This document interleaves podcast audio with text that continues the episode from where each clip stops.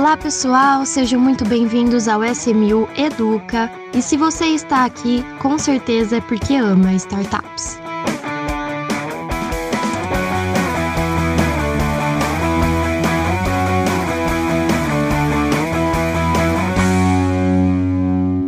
Ouvintes do SMU Educa, estamos aqui para mais um podcast e hoje eu quero convidar a Raíssa Ramos, do time de marketing da SMU. Tudo bem, Raíssa? Opa, tudo jóia. Valeu, gente, por me receber de novo aqui. É um prazer ter você aqui. E nosso Dio Flow, Diego Pérez. Tudo bem, Diego? Tudo ótimo, muito bom estar aqui de novo. Tava com saudades, acho que faz um tempinho que eu não apareço aqui. Nem fale.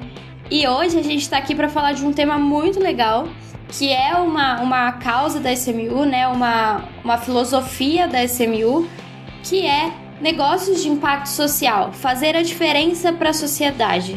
É, eu vou convidar vocês então para para a gente conversar hoje sobre empreendedorismo social e empresas que fazem a diferença para uma comunidade ou até para algo muito maior, né? Então vamos lá. Primeiro vamos aí conversar e entender o que é um, um, um empreendedorismo social, um negócio de impacto social. Vamos lá, eu, eu posso puxar o assunto? Com certeza, vai. Beleza, beleza. Só para contextualizar também quem está ouvindo, né? É, porque que eu, Raíssa, do time de comunicação, estou aqui falando de negócios de impacto. É, porque que, que, eu, que eu gosto de falar desse tema, né? Antes de eu chegar aqui na CMU, eu tive um momento de, de paixão com o empreendedorismo social. Lá em 2012, quando eu entrei na faculdade, eu fiz, eu formei no Inatel, aqui no sul de Minas, né? Sou de, sou de Pouso Alegre, mas eu estava estudando em Santa Rita do Sapucaí e lá tem uma universidade, que é o Inatel, Instituto Nacional de Telecomunicações, que, que o empreendedorismo lá é muito forte, assim. Só para entender, a, a, cidade ela tem 40 mil habitantes, é uma cidade bem pequena, mas ela tem mais de 100 empresas de base tecnológica.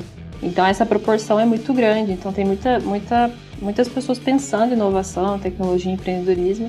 E na universidade eu tive esse primeiro contato com o empreendedorismo por ter uma, uma incubadora de empresas também, então a gente estava nesse movimento, nessa nessa vontade de, de fazer uma coisa nova. É, só que mesmo participando desse movimento, estando envolvida, tentando desenvolver um negócio, eu meio que sentia que faltava alguma coisa ali, assim, ah, eu, vou, eu preciso fazer alguma coisa é, que, que cause impacto na sociedade, mas parece que isso aqui não tá, tá meio superficial ainda, eu sentia um sentimento meio de, de incômodo com relação a isso. A gente, normalmente, quando você está fazendo, montando um negócio, você, tem, você tá procurando um problema, mas às vezes parecia que ainda era um probleminha não é um problema, não é, não é uma coisa que vai fazer uma diferença, né? E aí eu tinha, na época eu comecei a, eu tinha alguns amigos que estavam com o mesmo, o mesmo movimento, e aí o meu sócio da época, a gente estava tentando fazer um negócio junto, ele participou de uma palestra de uma cineasta brasileira chamada Mara Mourão. E ela, ela fez esse documentário chamado Quem Se Importa, que falava sobre empreendedores sociais do Brasil. E aí, quem são os cases, assim, o que está acontecendo, como que eles estão criando essa tecnologia e tudo mais. E naquele momento parecia que deu, parece que deu aquele estalo, assim, ele veio e falou assim, não, a gente precisa, assistir esse documentário que a gente vai entender um pouco do que, que a gente está tentando fazer, que faz sentido. E aí a gente começou a entender o que, que era o conceito de negócios de impacto que é um conceito relativamente novo, assim. Naquela época a gente ainda não tinha muito material sobre negócios de impacto, isso era 2012. Só que já tinha algumas coisas falando sobre o setor 2,5, né, que, que hoje é o setor de impacto. Se você for ali pensar, é, meio que estudar sobre, sobre os setores da economia, os setores da sociedade, você vai ver que o segundo setor ele é o setor de, de, de indústria, de negócios de, que geram lucro, o terceiro setor é o setor de, de, de organizações não governamentais ou instituições filantrópicas. E aí nasceu o 2,5, que é a junção dessas duas coisas, né? Então eu estou pensando lucro, eu pego o que é mais importante do, do setor 2, do segundo setor, que é a questão da lucratividade para você crescer um negócio, e eu pego o mais interessante do setor do terceiro setor, que é a questão do propósito é, que aí é onde nasce meio que, o, os negócios de impacto social. Essa junção aí do que, que eu quero causar na sociedade, impacto positivo, mas ao mesmo tempo construir um negócio sustentável em todos os âmbitos, né? social, é, financeiro, sustentável, cultural, todos esses, todos esses âmbitos se transformam um pilar ali. Que inclusive é onde startups estão inseridas, né, nesse setor 2,5, porque realmente é algo que vem para solucionar dores, né, startups. Então, acho que foi bem colocado aí essa, essa sua, esse traço na, na economia. Bom, assim, é, é, bom, eu, sobre todo, todo o relato que a Raíssa fez, brilhante, fantástico, claro, né? Mas também queria trazer um contexto, assim, do, do meu passado, né? Da minha contribuição para atividades filantrópicas, né? E, e, e, chegar até onde a gente chegou hoje em dia, um pouco na minha história, né? Então, assim, quando eu ainda era é, estagiário de direito, eu trabalhava numa multinacional, eu fui convidado para dar aula de inglês num projeto social que era suportado pela companhia que eu trabalhava, né?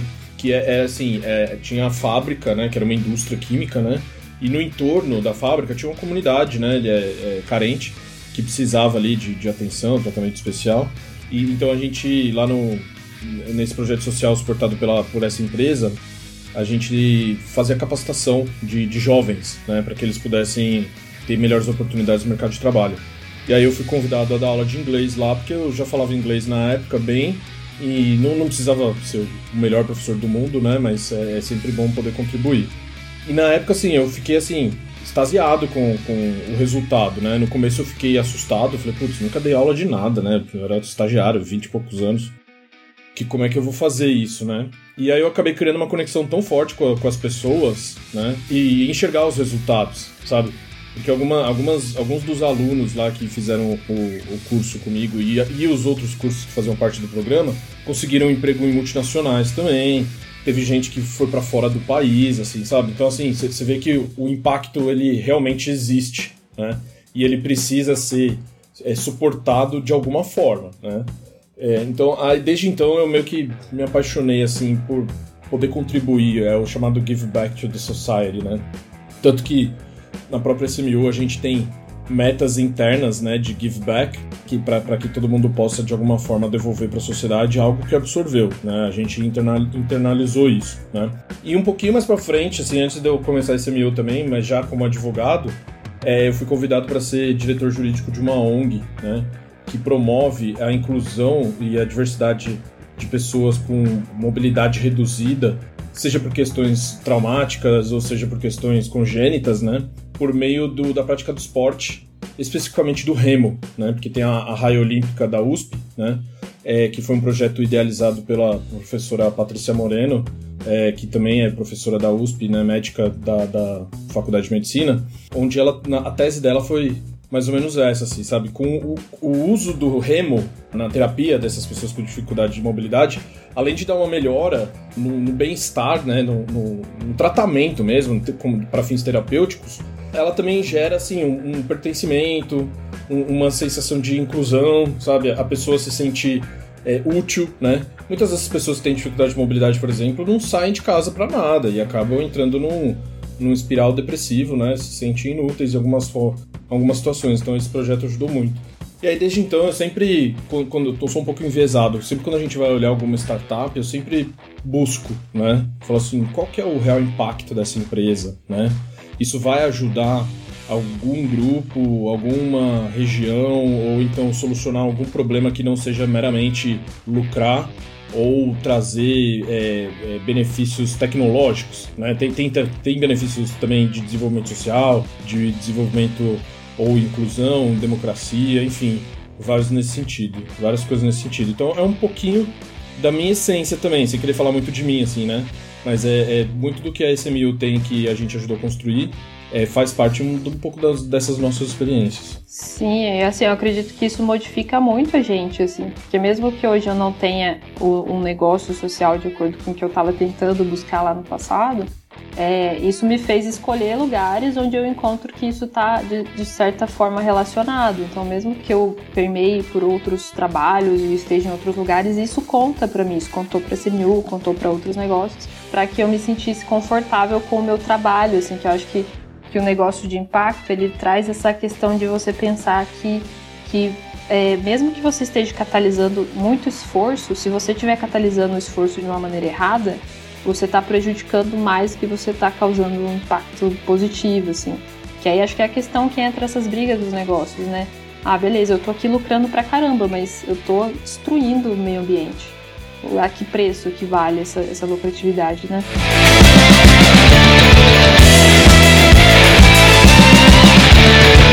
a gente pode parar pra para analisar assim os principais problemas sociais que tem e conseguir a partir desses problemas listar é, falar de empresas que surgiram para suprir esse, essas esses defeitos da sociedade, né? Por exemplo, a gente tem é, problemas com educação, saúde de qualidade ruim, né? A alimentação, que é tanto a fome quanto o desperdício de alimentos em excesso que existe hoje em dia, questões ambientais, de sustentabilidade, até mesmo o desemprego que a gente está vendo aí cada vez maior no Brasil, né?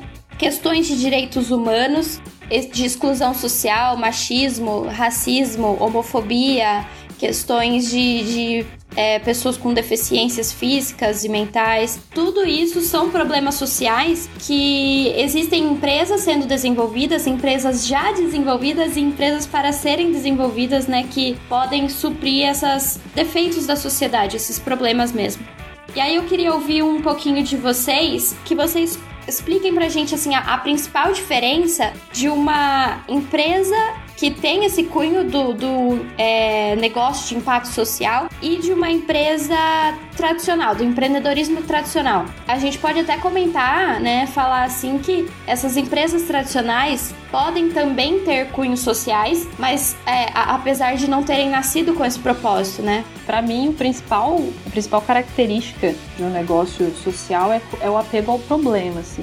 Isso é uma coisa que sempre que sempre bate, assim, porque acaba que não importa o meio que você está utilizando para chegar naquele, naquele resultado, mas você tem que tentar resolver aquele problema de uma maneira muito, muito extrema, assim. E eu acho que assim, um dos principais cases que a gente tem de negócios sociais, que todo empreendedor social acaba conhecendo e falando sobre, é a questão é o, é o case do Mohamed Yunus. Eu não sei nem se é assim que fala, mas ele é o exemplo perfeito de um empreendedor social que criou uma tecnologia social e um empreendimento social. Assim, ele, ele é o cara que conseguiu ca casar todos os conceitos. Por quê? É, qual que é o problema que ele enxergava? Ele era um economista, para quem não sabe, o Mohamed Yunus, ele é um, um economista que ganhou um prêmio Nobel da Paz recentemente. E ele era um professor de economia dentro de uma universidade em Bangladesh que estava rodeada por pobreza. Então lá tem muitos vilarejos é, e ele estava dentro dessa universidade ensinando economia, vendo aquele problema acontecer e não estava conseguindo, estava se sentindo descasado, assim, putz, eu aqui tentando falar de economia e não estou conseguindo ajudar as pessoas, não estou conseguindo resolver os problemas. E aí ele, ele tentou identificar esse problema e tentar criar uma solução. Na época, ele foi atrás de grandes bancos e o que ele queria fazer, que hoje é um, é um conceito extremamente difundido no mundo inteiro, é o microcrédito microfinança. É, ele queria emprestar dinheiro para quem era pobre, para que as pessoas pobres saíssem da extrema pobreza e conseguissem alcançar alguma coisa. E os bancos não quiseram aceitar. Assim. Ele primeiro tentou levar isso para frente e os bancos não, não vou emprestar dinheiro para um pobre, para uma pessoa que eu não sei, que eu teoricamente sei que não vai pagar. Ou seja, eu estou desacreditando das pessoas de certa forma, né? E, e aí ele, ele resolveu fazer o próprio negócio dele, que foi o Grameen Bank, que era um, um, um, banco de microcrédito que emprestava dinheiro. E curioso que inicialmente ele emprestava dinheiro só para mulheres, porque a taxa de retorno das pessoas que, que das mulheres que pegavam dinheiro emprestado, porque elas pegavam esse dinheiro emprestado como elas tinham é, responsabilidades ali com a família dele, com a própria família, normalmente elas iam lá, compravam, sei lá, um tecido para fazer um artesanato, para tentar fazer com que esse dinheiro virasse uma renda e não fosse só um, um dinheiro gasto ali. E eles tinham mai maiores taxas de, de pagamento com as mulheres. Então, ele, ele foi um, um, visionário, uma pessoa que criou, que viu um problema, se apegou a isso, um empreendedor social que criou uma tecnologia social, que hoje é o, microcrédito, a microfinança, e criou um negócio social para fazer com que isso se tornasse algo escalável, sustentável e que tivesse maior impacto ainda para a sociedade, que é o, o Grameen Bank. É, então acho que essa, essa é a visão do todo assim do que, que, que, que tem um empreendedor social, né? O que, que ele está fazendo, principalmente. Ele está preocupado em resolver um problema e ele utiliza das ferramentas que ele tem para para trazer um resultado positivo, assim, e conseguir solucionar de alguma forma. É, esse, esse case é muito interessante, né? Eu também tive a oportunidade de ler um dos livros do Mohamed Yunus, ele tem mais de um, né? É, o que eu li é o Building Social Business, né? Que é o que ele, que ele é, faz uma narrativa de como construir os negócios sociais, da, com, considerando um novo formato de capitalismo, né? Que ele é, é até um, um endosso do, do, do título, né? The New Kind of Capitalism E, e, assim, esse, esse é um livro que me impactou muito, assim, sabe? Muito. Eu, eu até tô antecipando uma dica SMO aqui. Depois no final dou outra, se tiver, tá? Super importante ler esse livro. E assim, só que o trabalho dele não parou aí, né? Porque assim, existe uma entidade que foi criada né, é, é, depois desse case, né? Ou com base nesse case, é que tem uma atuação global, tá? Inclusive no Brasil, tá? É, que, que tem a, é, o Yunus Negócios Sociais Brasil, que chama, né? Mas é, é que, que, globalmente é conhecido como Uno Social Business. É, inclusive tem uma startup que está no nosso pipeline para já aprovada para subir para captar no nosso portal. Eu não vou mencionar o nome ainda porque não está disponível ainda, mas tão logo quando subir o nosso ouvinte vai ficar sabendo.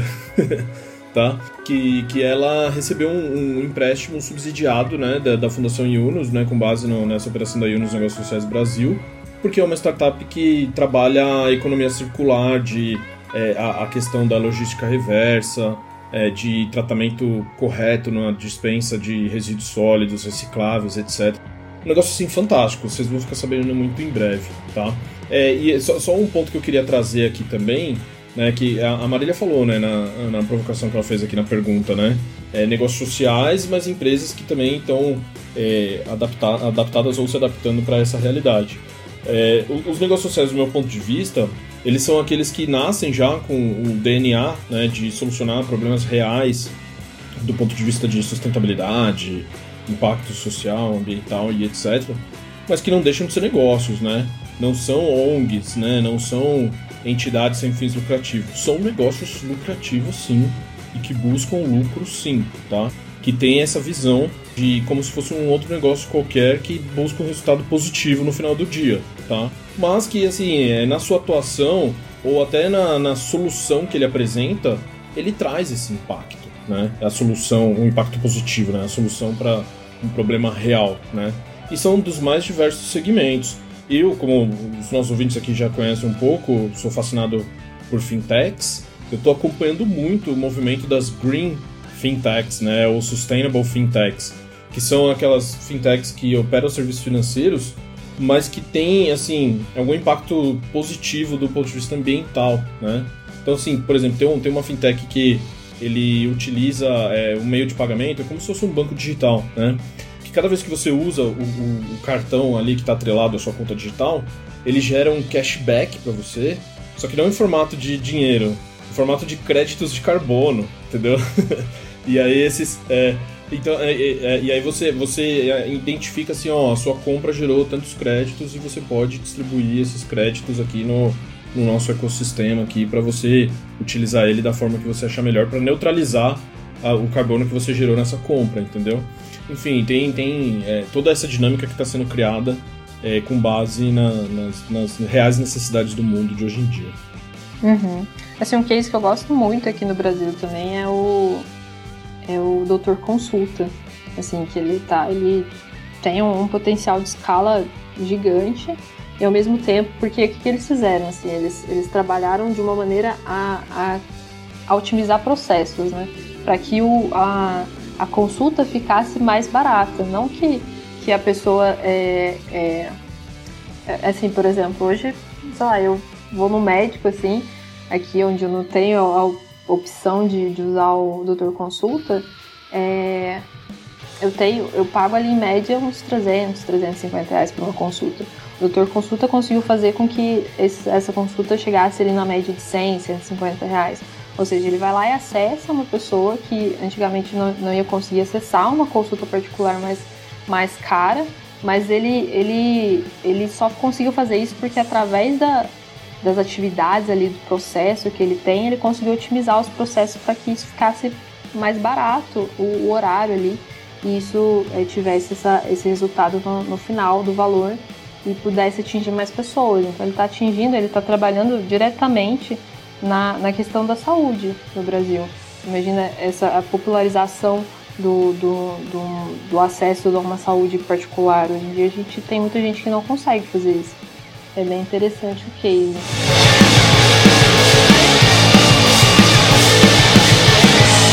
E a gente tem, além de tudo isso, é, as empresas tradicionais mesmo, que elas não se adequam a esse, é, essa classificação de empreendedorismo social, mas que elas também entram e estão se desenvolvendo agora para com causas sociais, né? Elas estão pegando o modelo de mercado que elas têm, que é o modelo tradicional, que não necessariamente entra para suprir alguma dor ou algum problema social, mas a partir do que ela tem em mãos, do, do negócio dela, ela está se desenvolvendo e se adaptando para ajudar causas, né? Isso também é, é muito legal a gente ver hoje em dia e incentivar cada vez mais que empresa, empresas grandes, empresas tradicionais desenvolvam em, suas, em seu negócio, né? Ah, ah sim, com certeza. Assim, a gente vive numa sociedade capitalista, né?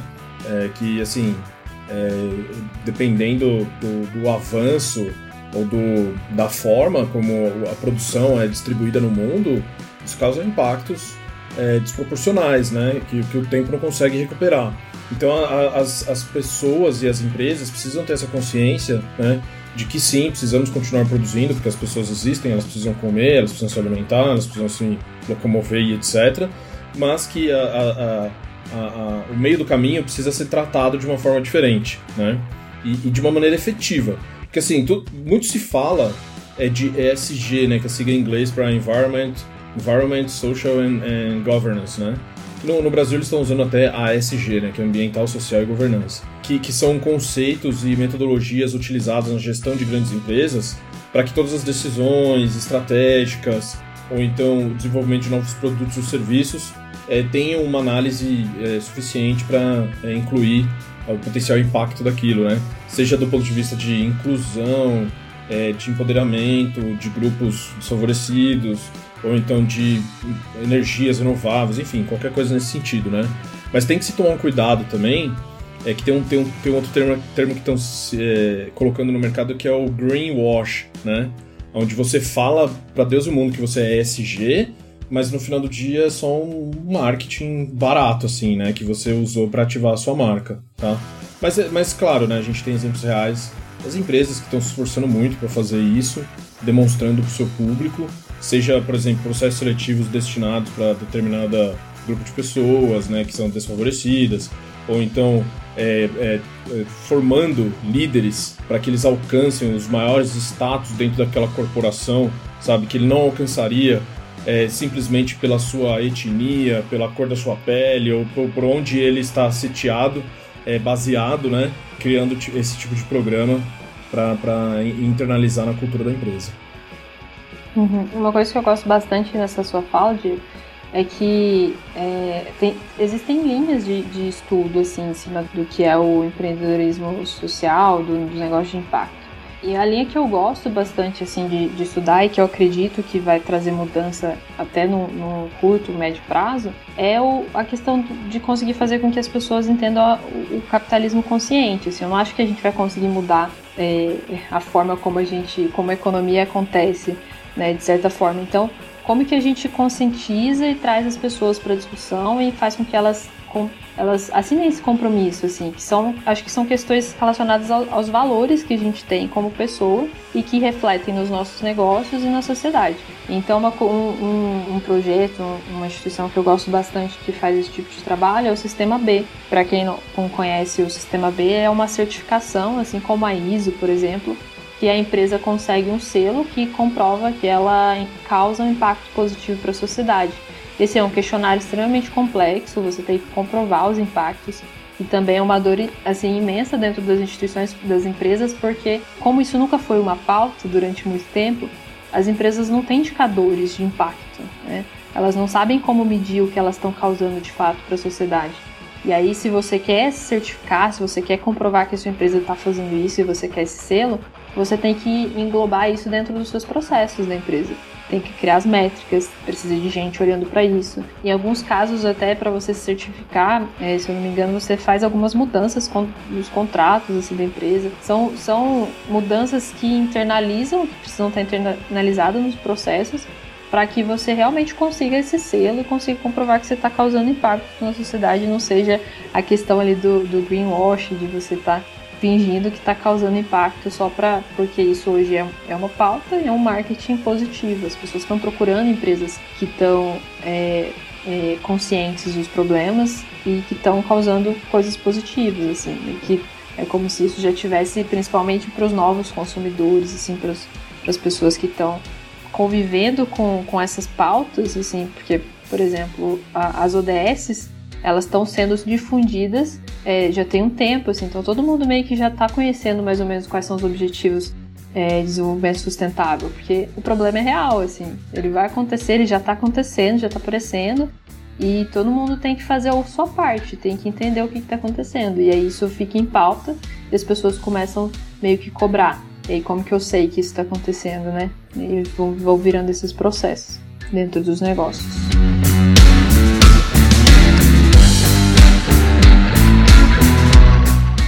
Para encerrar aqui nossa, nosso bate-papo, que a conversa está ótima, mas infelizmente temos, temos que caminhar para o fim. Diego, você citou uma, uma startup que está para entrar no nosso portfólio, né? Mas a gente tem várias que, que podemos falar aí rapidamente, já captaram com a gente, né? Nós temos a Abraço de uma Causa, a Pink Farms, a Pink Farms que entra aí para é, com desperdício de alimento, ela tem nos seus grandes diferenciais é, a diminuição gritante de, de desperdício de alimentos. Temos a Super Opa, também dentro da área de, de alimentação, Solar 21, é, Lady Driver, e aí eu queria ouvir de vocês um pouquinho. Claro, eu posso, posso falar um pouquinho de cada uma delas, né? Por exemplo, a Abraça uma Causa é um projeto que eu gosto muito, né? Que tem muito a ver também com a SMU, que é uma fintech é, para soluções sociais, né? É um negócio social, porque é, é, eles funcionam exatamente como um crowdfunding, né? como, no, como nós, mas o, o, o objeto do, do, dos projetos que recebem os aportes são projetos sociais de verdade, puros, né? Não, não negócios sociais, projetos sociais. Seja na área de saúde, de combate ao câncer, é, de empoderamento feminino, de desenvolvimento social e etc. E aí você escolhe os projetos que você quer doar porém ele faz isso de uma maneira colaborativa com grandes marcas, né? Então, por exemplo, assim, ah, a Claro está doando parte do, do da sua verba destinada para projetos sociais por meio da Abraço Uma Causa nesses projetos aqui. Você quer doar em conjunto, né? E você também consegue é, fazer crédito do, do, valor doado no seu imposto de renda a pagar, né? Ele, ele, ele gera essa dinâmica, né? Aí tem a, a Super Opa, que é, é, faz o destinação de alimentos próximo do vencimento, a um custo muito mais acessível. E alimentos, assim, de que na prateleira custaria um valor bem alto, né?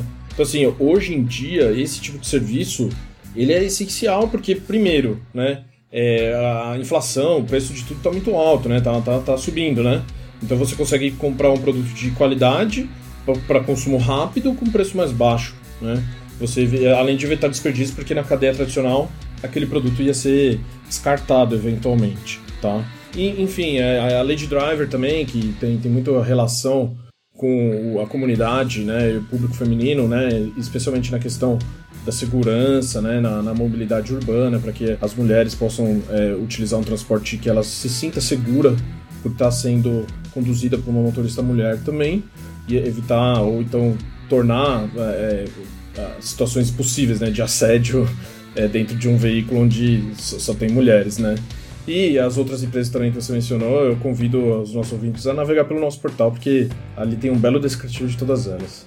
Com certeza. Fora, fora essas que eu citei, temos outros também, né? Que na verdade o nosso objetivo é cada vez mais é, trazer para o portfólio empresas que façam a diferença, a total diferença na sociedade, né? Mas então eu queria convidar vocês agora para a gente finalizar com o nosso momento Dicas Mil. Então vamos lá. É, não precisa ter relação com o tema, mas é claro que no, o momento, o momento até pede essas, essas dicas, né? Então fiquem à vontade aí. Diego, você quer começar? Posso começar aqui. A minha dica hoje é meio brega. é novela, cara. Novela. Novela. Não esperava que você assistisse. Não, é. né? Eu tô assistindo uma novela pelo Globoplay, que é Nos Tempos do Imperador, que é, é a novela das seis, né? Que passa não. Esse horário geralmente eu tô em planning, reunião com a equipe, que não dá pra assistir. Mas pelo Globoplay você consegue assistir, né? É, em qualquer horário, e ele também faz uma decupagem, assim, você pode assistir por cenas, assim, sabe? Porque novela, assim, tem, tem aquela mesmice, né? Tem um casalzinho apaixonado, e tem aquelas cenas de vai, não vai, ai meu Deus, ele tá me traindo, ai não sei. Essas cenas eu pulo. Mas assim, o que me chamou a atenção, que eu sou fascinado em história, eu sou um historiador frustrado, porque na minha época de vestibular eu desisti de fazer história para fazer direito. É, eles, assim, é um trabalho muito bom, assim, sabe? É, na, na construção das cenas, no figurino, entendeu? Então, por exemplo, tem algumas cenas que são baseadas em quadros verdadeiros, assim, pinturas, sabe? Então, assim, você enxerga assim, pelo figurino das pessoas. Eu, eu, eu, eu, eu tive esse estalo porque eu falei, cara, eu já, eu já vi essa imagem em algum lugar, cara. Eu fiquei caçando, eu vi, era um quadro conhecido, um quadro famoso, né? É, sem contar que eles são muito precisos na pesquisa histórica, né? Então, por exemplo, as situações é, de combate que estavam acontecendo à, época, a iminência da abolição da escravatura, é, explica em detalhes assim as etnias, porque assim do, dentre o, o, a população né, escravizada da época, tinham grupos que eram rivais, né? Mas eles se uniram para poder alcançar a liberdade, né? E, e, e, surgiu uma união nacional nesse sentido. Então, assim, tem, tem muita coisa boa, muita coisa boa mesmo, assim. É, tirando as, as questões novelísticas que a gente pula. que também servem pra gente dar uma distraída na cabeça, né? Com certeza. Vamos lá, Raíssa. Eu vou aproveitar esse, esse gancho aí da, da história. Eu também adoro. Assim, eu não sou uma historiadora frustrada, eu nunca pensei em fazer história, mas eu gosto muito de, de coisas que, de certa forma, re, que misturam um pouco dessa ficção científica com a história real e leva a gente um pouco para esse ambiente, para esse mundo, quando tudo aconteceu. Que eu acho que é, é, é primordial até para a gente se manter aprendendo com os erros do passado, né? Com quem já fez muito errado. E aí, recentemente eu li um, um quadrinho, eu adoro quadrinhos independentes, alternativos, assim, e eu descobri um muito bacana, na verdade, o, o, o cara da, do lugar onde eu compro livros que me indicou e eu adorei, que chama Recado a Adolf, que é, é de um escritor chamado Osamu Tezuka. Não sei se é assim que fala, me desculpe. Mas assim, é, são, dois, são dois volumes de uma história que, que fala da, da parte do nazismo, né, dessa história, mas que é, um, é uma, uma, uma parte meio alternativa, assim, no momento que está acontecendo, está acontecendo o nazismo, está acontecendo Hitler ali, mas está falando um pouco de uma outra história por trás que, que traz esse, esse momento, assim, que te leva um pouco para essa viagem. Eu gosto bastante da, da animação, assim, do, da animação não, do, dos desenhos são bem bonitos. Da arte, né? Vale da a pena, arte. da arte. Isso, são a ilustração, isso que eu tava procurando. Muito legal. A minha dica, ela vai fugir um pouquinho do, da, da área de vocês, mas eu vou indicar um livro que ele vai ser legal para as pessoas que, assim como eu, não são formadas em economia, mas trabalham com isso e têm interesse em saber mais, que eu tô estudando meio por conta agora. E o livro ele chama Fundamentos da Economia, é um best-seller do Marco Antônio Sandoval e é, de Vasconcelos e do Manuel Henriques Garcia. É, Garcia. Ele é um livro, assim, é uma apostilinha de economia que é para quem realmente não, não quer se aprofundar no assunto, mas quer ter uma noção de tudo que acontece. É, então eu fica a dica aí o Fundamentos da Economia. Ô Raíssa, eu acho que quando a gente chegar no episódio número 100, a Marília vai se ausentar do nosso podcast porque ela vai ser a ministra da economia do nosso país. Vai. Exatamente. Toda, cada dica nova dela é uma questão de finanças, de mercado financeiro, é... economia. Mas, nossa, não, ela, eu ela gosto vai, disso. Ela, ela, vai virar uma pessoa brilhante, cara. Você vai ver. Parabéns, parabéns, Marília. Eu, eu, eu boto fé. No final do, do, centésimo episódio, a gente pode montar a trilha de aprendizado de finanças da Marília. Olha! Oh, não! Vamos resgatar, vamos resgatar isso. Lá no episódio 100 a gente faz. Fica vendo. Não, a SMU, a SMU é a junção de todas, de todas as minhas, de todos os meus gostos. A comunicação, as relações públicas e a, a finanças, a economia. Então, eu tô muito feliz ah. onde eu tô. Boa, Marília, Bom, isso aí, cara. Então é isso por hoje, gente. Espero que vocês tenham gostado desse episódio. Não esqueçam de deixar o feedback de vocês nas nossas redes sociais, S1000investimentos. E esperamos, esperamos vocês no próximo episódio. Até mais e obrigada, gente. Tchau, gente. Valeu.